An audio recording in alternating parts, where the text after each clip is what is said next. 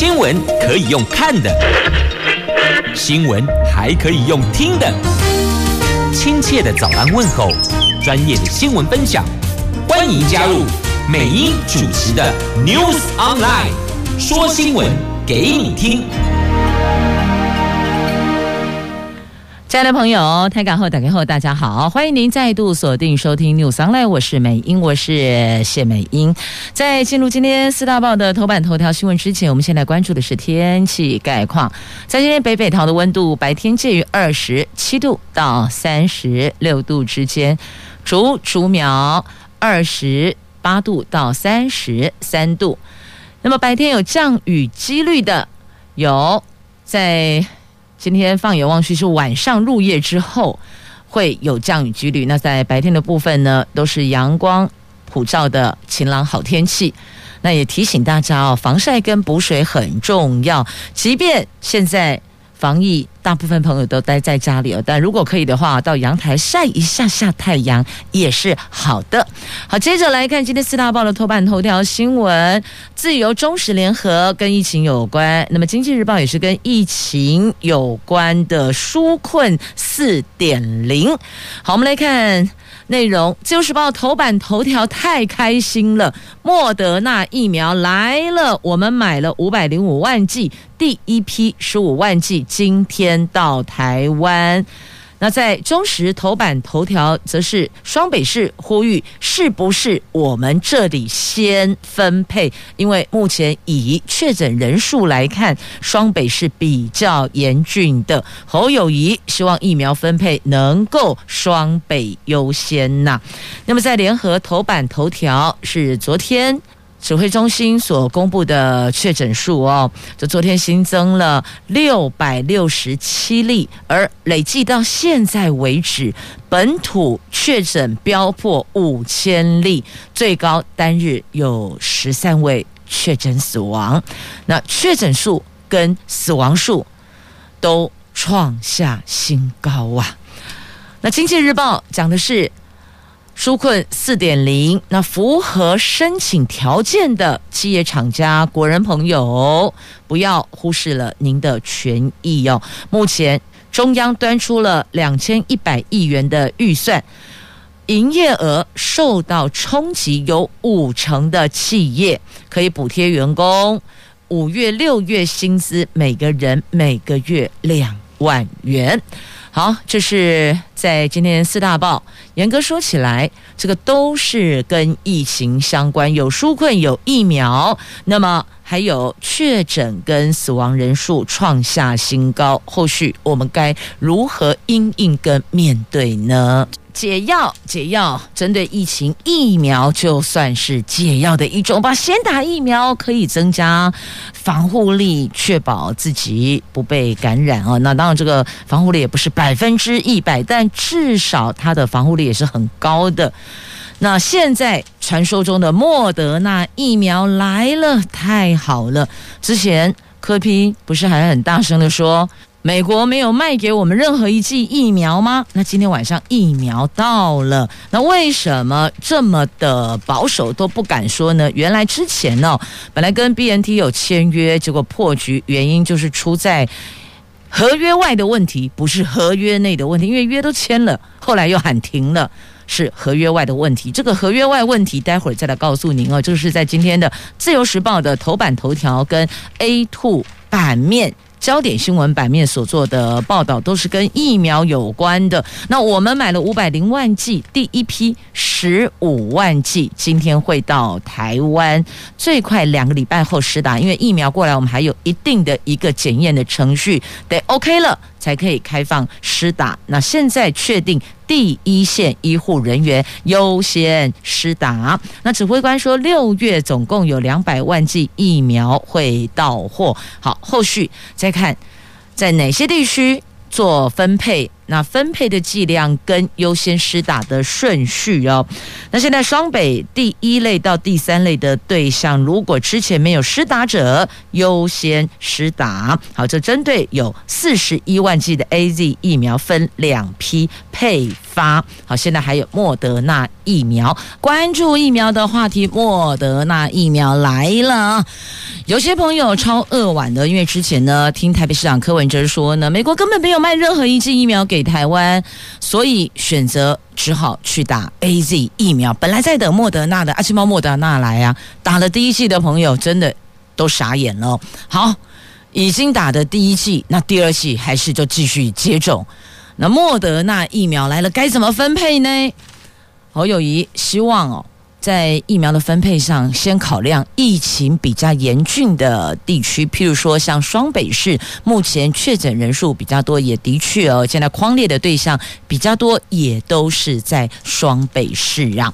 好，来看疫苗，这好消息，莫德纳疫苗要来了，今天傍晚会到啊。指挥中心宣布。第一批十五万剂的莫德纳疫苗，今天凌晨从卢森堡起运，上午的三点五十分可以抵达桃园机场，最快两个礼拜之后开打，将优先提供给。第一线的医护人员接种。那我国向莫德纳购买的五百零五万剂疫苗，第一批十五万剂是由华航七四七货机再运两个温控柜来台湾，等完成了通关程序之后，会直接的运送到指定的冷储物流中心，由食药署做检验。那莫德纳在十九号寄达疫苗检验试剂提供检验，陈时中指挥官说，疫苗检验封缄上的工作是越快越好，因为事先的检验工作都已经好了，希望这个时间能够小于两个星期哦，就等于说尽量快一点，加速期程啦。那这一批疫苗效期是到十一月。等于这个保存期限是绰绰有余的哦。那这一批疫苗优先提供给第一线的医护人员接种，希望很快把第一线人员建立起防护。如果把第一线的防护保护起来，医疗量能才可以保存呐，就不会有人力不足的现象了。现在医疗量能有两大区块的问题缺口，一个是人力。第二个就是病床哦，病房病床的问题。好，所以优先提供给第一线医护人员，我想大家都不会有异议哦。一定要啊，第一线的保护力、防护能力。强化起来，才有足够的医疗量能继续的对抗病毒。要记得，我们现在只有一个共同的敌人，叫做病毒，就是新冠病毒，没有其他。所以，请把政治放两旁，如何防疫摆中央哦。今天抵达台湾的十五万剂莫德纳疫苗，那到六月会有两百万剂疫苗到货。包括莫德纳和其他厂牌，譬如说 AZ，所以今天有十五万剂，到六月会共有两百万剂，这个十五万算在里面。那总统。前天有说了，昨天的媒体有报道了，总共到八月底有一千万剂累计，total 哦下来会有一千万剂呀，那会慢慢的增加供给。如果要选择厂牌施打莫德纳者，那你就必须要到可以打莫德纳的地方接种疫苗，因为他们疫苗分配，譬如说这一家可以打疫苗的医疗院所是 AZ，那这边你就打不到莫德纳。那如果那边提供的是莫德纳，你在那边就打不到 AZ。所以很明确、很清楚哦。那你要打哪一个厂牌的疫苗，你自己就要精准的选择地方。今年包括国产疫苗在内，已经采购大概有三千万剂的疫苗了，而且国产疫苗也可以再供应。今年已经够了，明年期待继续买，能够对付各种变种病毒次世代的莫德纳疫苗。那今年二月八号签约的。跟美国的药厂签署五百零万剂疫苗供应合约，那这个疫苗每一瓶十人份，所以不是今天谁说我要施打疫苗，然后一个人、两个人就可以去？没有没有，等于是一开瓶就是十个人。所以为什么每天会有限定多少人数？这样子了解了吗？因为那个一打开就是要把那一瓶施打完毕，所以一定是十个人为一个单位呀。因此，之前有民众提出，我就自费施打，我可不可以？哦、如何如何？但医疗院所回答说不可以。那现在知道原因了，因为一瓶是十人份，所以不太可能开一瓶只打一个人。这样了解了吗？好，那这个疫苗在施打的部分，每个人是要两剂，而且这两剂必须间隔四个星期以上，就二十八天以上哦。疫苗保护效力可以达到。百分之九十四，所以说了，没有哪个疫苗是百分之一百，但百分之九十四算很高很高很高了哦。莫德纳疫苗已经通过美国、欧盟等紧急授权使用，台湾也在四月二十二号通过紧急授权，因为这还是有一些官方的流程要走的哦，要授权可以才能够进来，我们才能使用施打样。好，那接着再来关注这疫苗的话题哦。本来之前跟 BNT 有签约的，约都签了，都画押了，那为什么又破局？原来是出现在合约外的问题了。重点就是新闻稿出现了两个字是他们不能接受的，出现了“我国”。那经过他们通知，我们马上更正，把“我国”拿成“台湾”。但是似乎也为时已晚了，因为后续就呈现一个断线的状态，对不？哇啦就没了。所以这个不是合约内的问题，是合约外的问题。这样了解了哦，问题出在哪里呀？好，那很多单位是有要求我们买疫苗，不管哪里来的疫苗，只要是真的有保护力的疫苗，无论是上海复兴的，还是美国的，还是南韩的，好都不管。只要是检验合格的，的确可以对抗疫情病毒的疫苗，我们就购买。的确，这段时间来哦，确实是有很多单位有许多的声音要传达给指挥中心哦。那但到现在没有提出正式的申请哦，像之前就说要向上海复星购买代理的 BNT 新冠。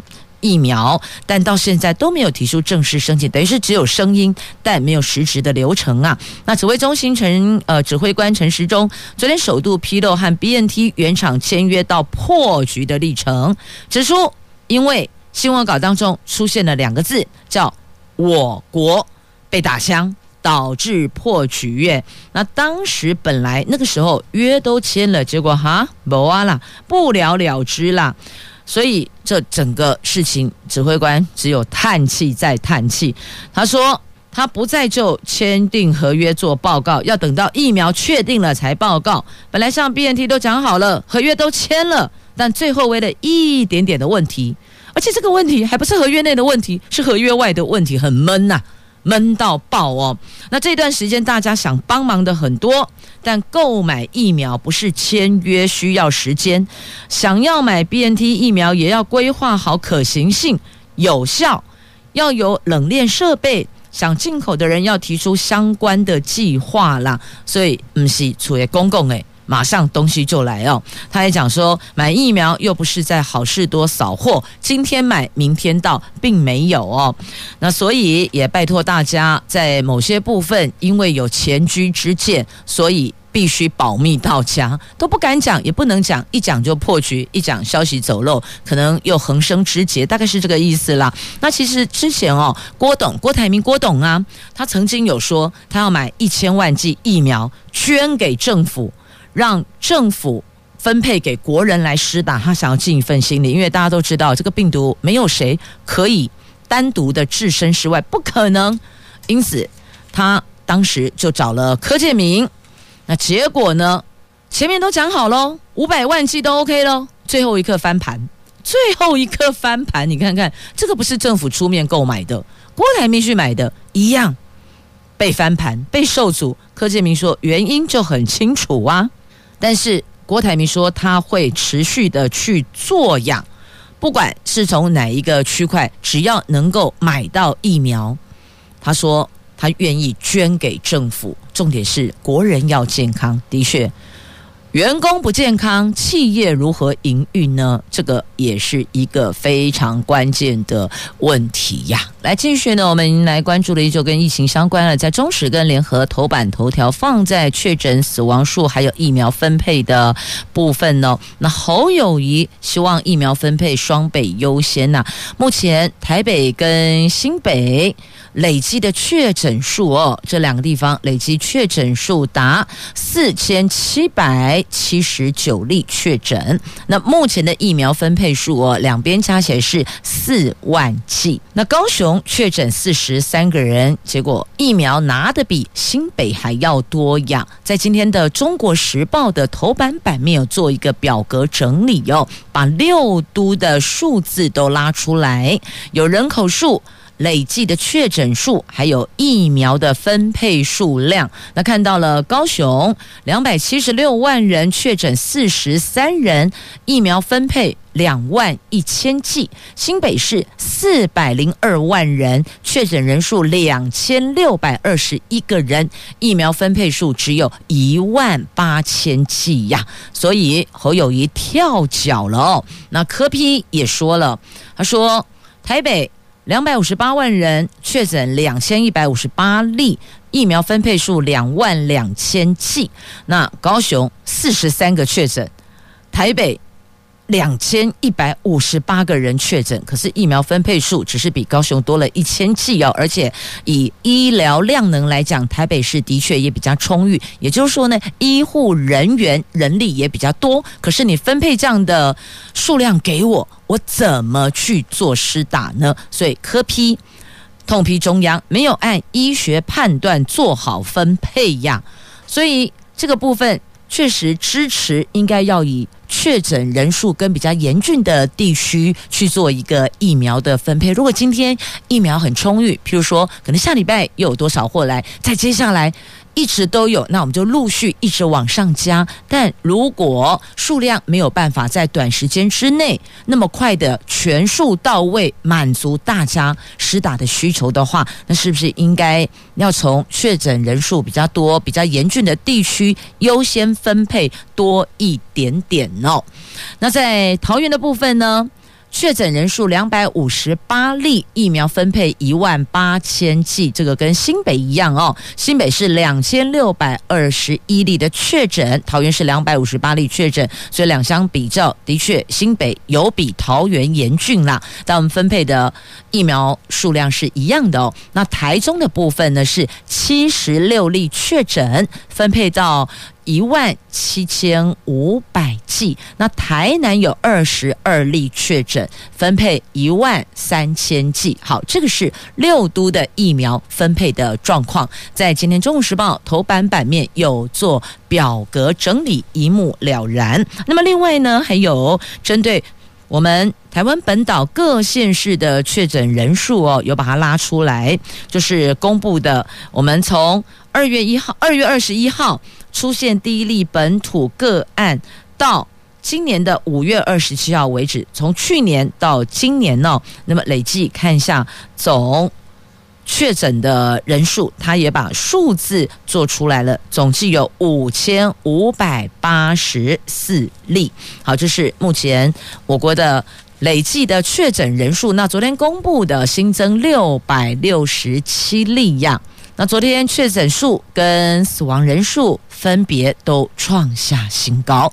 指挥中心说，昨天新增四百零一例的本土个案，校正回归本土个案两百六十六例，所以总计加总六百六十七例。其中看到第一桩第一件的人瑞感染呢。百岁人瑞感染，那另外呢，新增了死亡有十三例，最年轻的是四十多岁的女性确诊，因为曾经接触确诊个案而被传染，住在防疫旅馆六天后病逝。好，这是目前确诊的数字哦。那再来呢，万华高风险区的族群健保卡有注记，注记就在健保卡上注记，你一刷就知道了哦。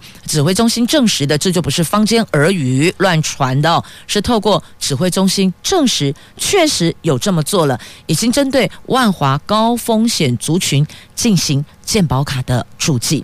指挥官强调，注记非常严谨，目前全台湾只有万华必须被注记。副指挥官说，这个举动是为了保护医护还有民众的健康，这个跟过去曾经到国外旅游被注记是一样的，主要是提醒医疗院所，让民众在就医的时候，医师可以做出更好的判断、更精准的判断，这个是防疫非常重要的一环呢、那医疗量能持续的紧绷，指挥中心公布确诊者解除隔离治疗的新条件，没有症状。或是轻症者，同时符合退烧至少一天，而且症状有缓解，距离发病日已经有十天的，那不需要采检就可以解除隔离，并由卫生单位开立居家隔离通知书，七天居家隔离。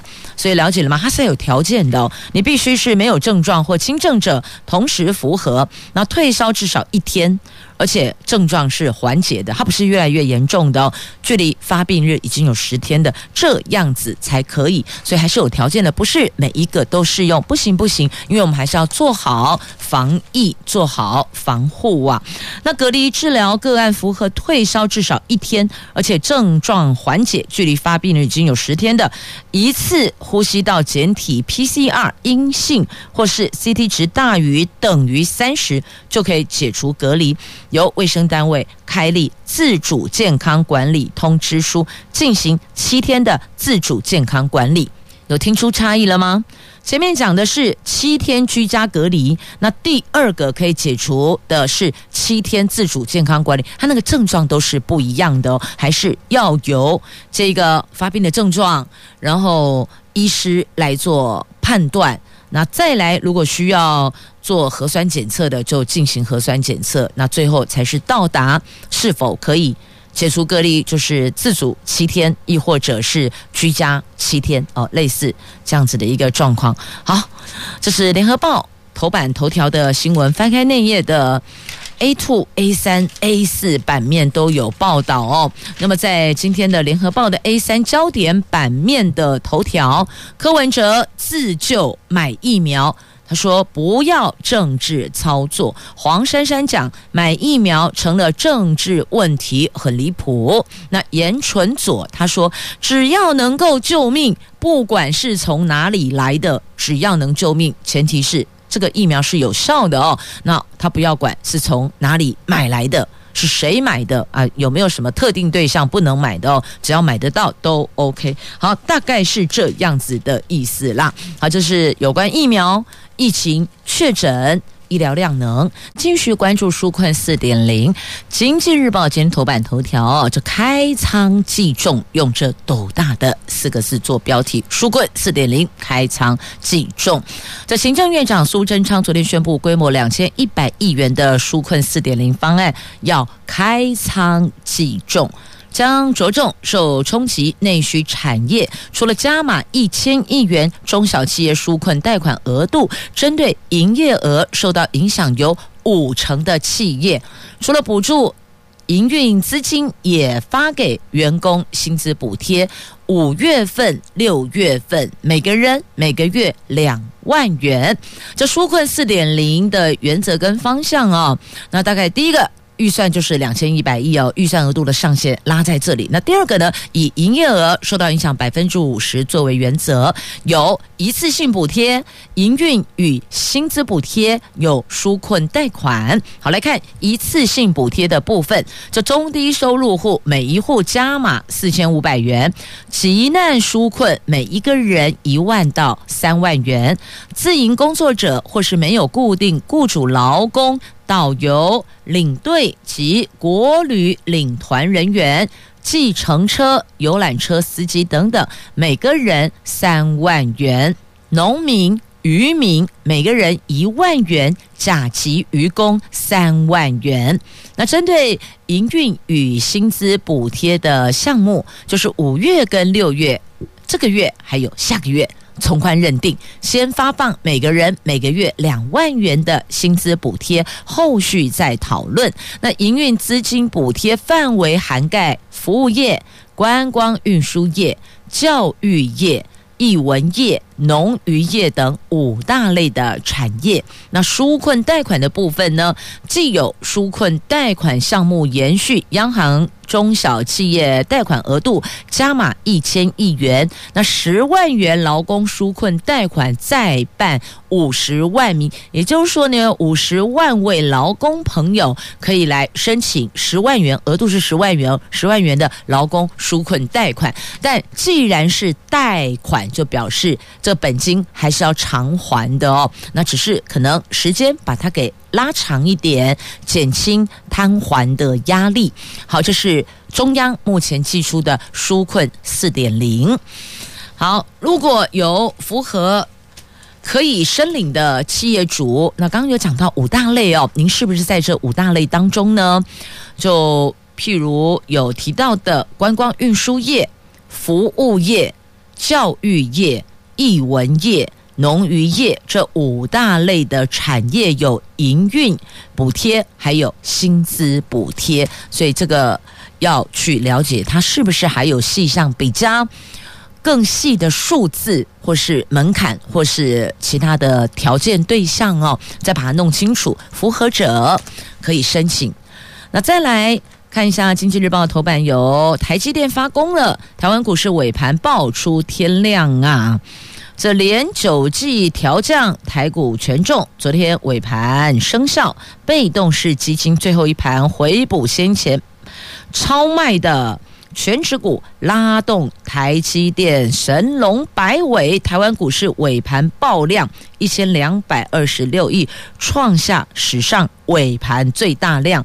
跌点缩小到跌四十二点，守住了一万六千六百点的关卡。那再来，航运股量能有三成哦。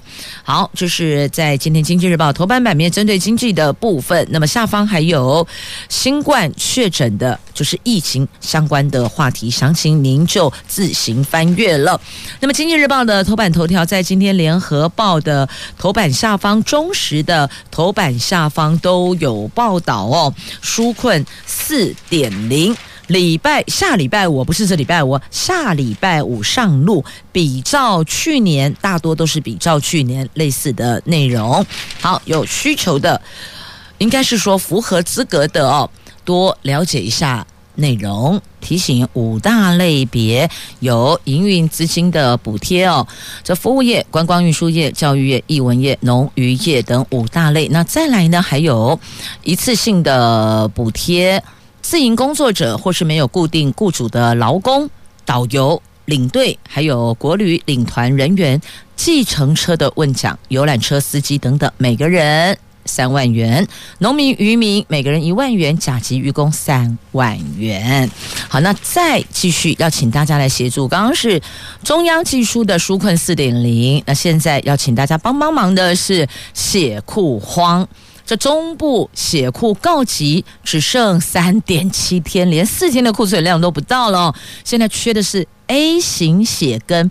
B 型血，因为疫情严峻，所以民众捐血意愿大降，捐血车延长服务时间，呼吁上班族先捐血再回家呀。那这个血荒，它不是只有单单在中部哦，其实北部也有，南部也都有。那不同的血型，那如果您。愿意捐血，是不是先了解一下他目前最急需是哪一型的血液？那或许在周围的同事跟朋友之中，也可以卷起衣袖捐输热血呢。继续，我们来关注《自由时报》头版版面的新闻：这美国总统拜登下令九十天交出。新冠病毒源头报告啊，下令了。在美国总统拜登二十六号下令情报机关调查病毒的起源，并在九十天之内要提出报告。而这个举动显示呢，拜登政府认真的看待病毒可能从实验室外泄的可能性。同时，美国国会参议院也要求政府解密相关资料，并且禁止美国政府资金资助中国的病毒增益功能研究。那拜登说。中央情报局和其他情报机关针对病毒起源已经就两种可能情况达成共识，但还没有定论。倾向认定源自人类接触到受感染动物，或者是来自实验室事故的两派看法，大多数都不认为有足够资讯能够认定它可能性高于另外一边，所以这两种大概是旗鼓相当的啦。那为此呢，所以他只是有情报圈要加倍努力收集情资，而且在九十天之内要提出报告，拜登要求国家实验室和政府其他机构要加入这项工作。调查行动将包括向中国提出具体问题。那问题是，你向中国提出具体问题，他不见得要理你啊，他可能就完全不回答你啊，他就不哭不笑、不点头不摇头，当做没听到啊。所以这个也是很伤脑筋的哦。那现在拜登要了解，到底这个东西从哪里来？是受感染动物，还是实验室事故？所以这两派。到底是哪里？如果是从实验室外泄，那有有心外泄跟无意外泄，那不管是哪一种状况，的确造成全球的疫情。但要厘清它最原始是恶意的、蓄意的，还是其他的。好，这是在《九时报》头版。的新闻，那再来我们要关注哦，因为受到疫情，其实有很多的县市政府有针对自己辖内的某些产业有做一些要求配合的要求啦。那还有现在有电力的问题，还有水情的问题。那在水情的部分，水的部分呢，像桃园市针对洗车业者，如果不自主停业，将进行。千封管线，但呢，这个做法确实让有些洗车业者无法接受。那因为水情严峻，的确是有善意的劝导，是不是就先自主停业？那所以有些洗车业者也说了，疫情可以有纾困，请问水情有没有纾困呢？像类似洗车业，你如果没有水，他就没办法营业，请问他损失的部分？他因为这样而无法有进账的区块，该向谁申请补偿呢？好，这也是一个很好的话题哦。我们除了疫情之外，不要忘了还有水情的问题，因为有些他必须要仰赖用水才能够维持营运。那如果没有水，亦或者配合政府的政策，因为供体时间，因此他在营业的部分有了一些短缺。那这个部分有没有？一些可以思考的方向哦，那提出来大家讨论讨论。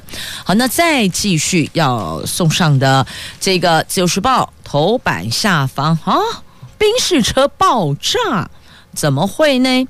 原来这辆车卡在水沟，卡在沟底，然后就吹油门，就硬吹把它脱困，好好不容易脱困，就冒烟爆炸哎！来看一下这台中。这一名男子驾驶宾士轿车经过台中大雅区的某一个路段，碰撞到水沟的护栏，结果车轮陷进去沟渠里边，因此受困。那目击民众发觉驾驶试图要脱困，就一直踩油门倒车，没想到底盘冒烟，接着嘣爆炸了。整辆车陷入火海，车体被烧到只剩骨架，连型号都无法分辨呐。而这一名原来想要透过踩踏油门的方式哦，倒车把车子脱困的这位驾驶，则是坐在驾驶座内，没有了生命，相当惊悚哦。所以在这个部分，到底碰到这样的状况该如何处理呢？一般正确的做法应该是下车看一下状况。如果陷入的真的很大很深，那个已经不是用拖用拉可以人力或催油门，或是人力在后方在前方去推拉的方式可以脱困。你真的只好叫道路救援车，他们有办法可以安全的把车子给拖吊起来，那既可以保住车子，又可以保住生命。所以预请大家碰到状况的时候，先查看。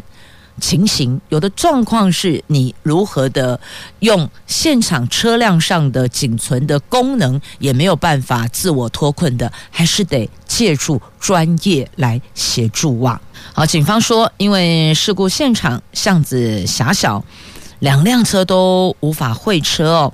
现场只有一支距离比较远的监视器，也看不清楚驾驶撞上护栏之后有没有倒车脱困的。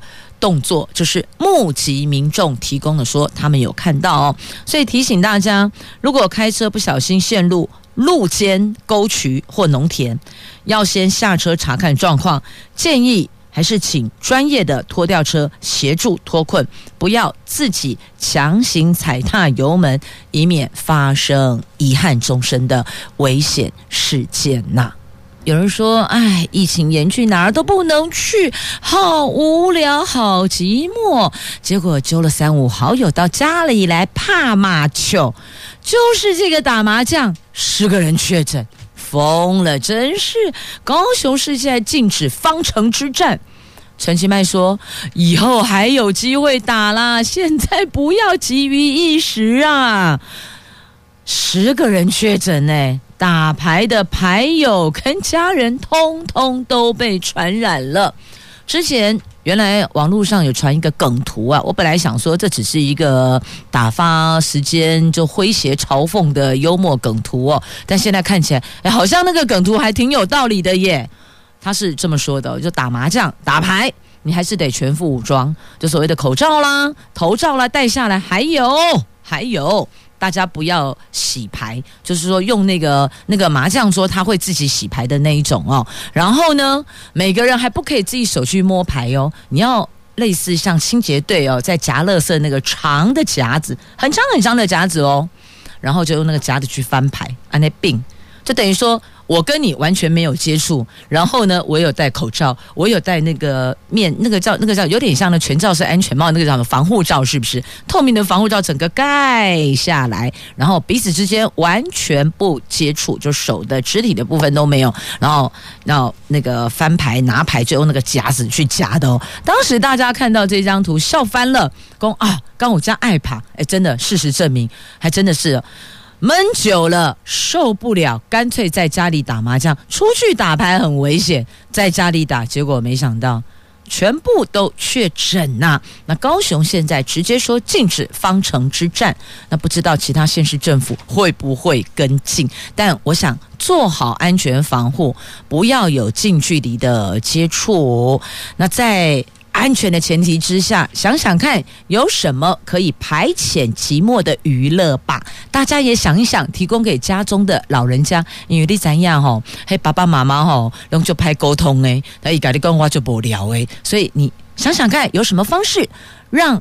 老人家可以排遣寂寞，然后不要增加接触的风险。大会选跨麦诶，来继续我们来关注在中国时报今天 A 八综合新闻版面的头条。这八二八的公投投票有票所传出遭到杯葛，说防疫，所以不借场地了。这中选会昨天正式公告，真爱早教等四项公投将在八月二十八号星期六举行投票。对于疫情紧绷，日程是否会调整呢？中选会说，目前疫情指挥中心的三级警戒是到六月十四号，后续会依照指挥中心指示调整。据了解，目前各县市选委会正规划投开票所，但是部分县市已经传出疑似有绿营人士以疫情为由，杯葛投开票所设置啊。那这个是在今天的《中国时报》的 A 八综合新闻版面所做的报道。那早教公投是否会如期如实进行呢？好，继续再来关注的是用电的话题哦。五月份的用电量破纪录。夏天错嘞蛋呐，夏天快到了。其实现在也蛮炎热的，你会发现在室内如果一段时间没有空调，会觉得比较闷。因此建议大家先调整，先适应一下，打开窗户，电风扇就是窗户加电风扇，让空气对流，适应一下现在的温度。那当然还是有一些呃空间条件的限制，譬如说，如果顶楼的房子，那真的是酷热难耐哦。那如果是一楼的部分，比较低楼层的房子，是不是我们可以试着在内部尝试不开空调、不开冷气，打开窗户，让空气对流，加上电风扇，试试看，这样子一来。省自己的荷包，因为电费很贵，夏季用电的计价方式是比较贵的。那第二个呢，也可以降低用电量。我们尝试看看，做不到再说嘛，先试试看。没有尝试，你都不知道，也许你可以呀！哦，好，来继续呢，我们在关注的这个阿嬷好厉害哟。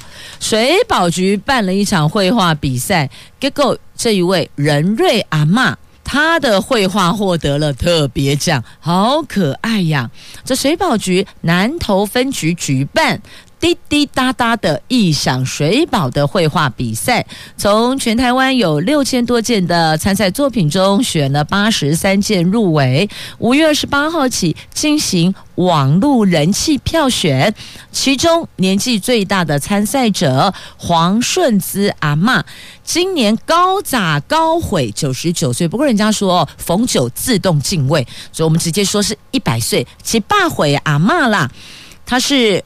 来自普里镇蓝城里，他当选过模范母亲，在社区关怀据点跟着老师学画画，结果一画画出了兴趣哦。评审一致认为阿嬷的作品画风朴实自然，充满了童趣哦，儿童就是童年时代的那个趣味，充分的展现对大自然的爱，所以颁了一个特别奖。最佳精神奖给阿嬷呢？好看一下，在今天自由时报头版版面有图文，或是您 Google 一下也是可以看到的啦。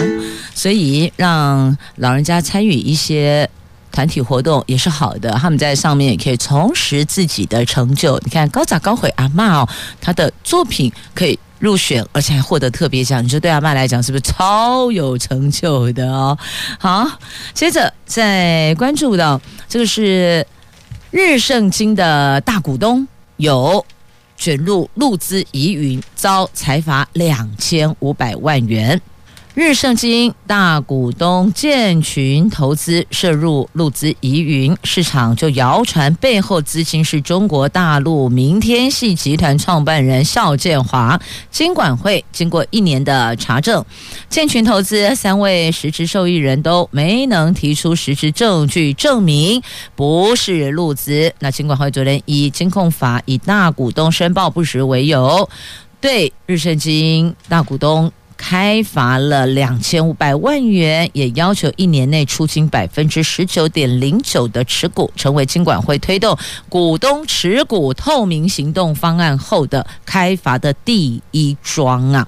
那一年内必须要处分持股，这个有助于富邦金并购呢。好，这是财经新闻，不知道您是否也有购买到相关的金融商品哦？注意一下进出的。金融商品，那接着再来关注在《自由时报》头版还有这一则图文，我还先说声辛苦了，谢谢大家。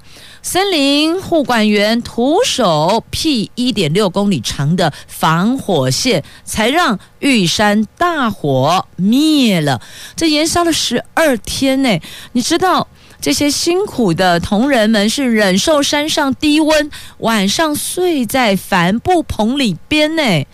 刮个皮皮做，但是还是得。打火呀！这中央山脉八通关古道杜鹃营地附近，在五月十六号发生森林大火，当地海拔三千两百公尺，地形陡峭，救火难度相当的高。黑鹰直升机前往嘉明湖取水灭火，但守高山，接近中午的时候就升起雾霾。这直升机每天只有大概四个小时时间可以支援投水，大多数时间得仰赖地面灭火。林务局的。森林维管员投入一百一十三个人，冒着摄氏十度以下的低温，克服高山症的不舒服、不舒适，花了一个星期时间。开辟长达一千六百公尺、宽三十公尺的防火线，而这段期间呢，晚上只能睡在帆布棚里。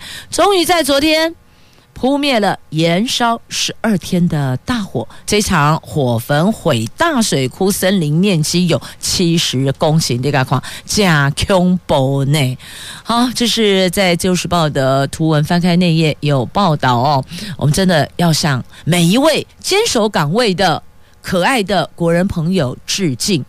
第一线医护人员、第一线警消人员，还有我们的森林护管员，谢谢大家为我们这片土地所做的努力，为守护国人所付出的牺牲跟奉献，感谢大家，也祝福所有的国人朋友健健康康、平平安安。我是美英，我是谢美英，祝福大家有个平安健康的周休假期，下周空中再会了。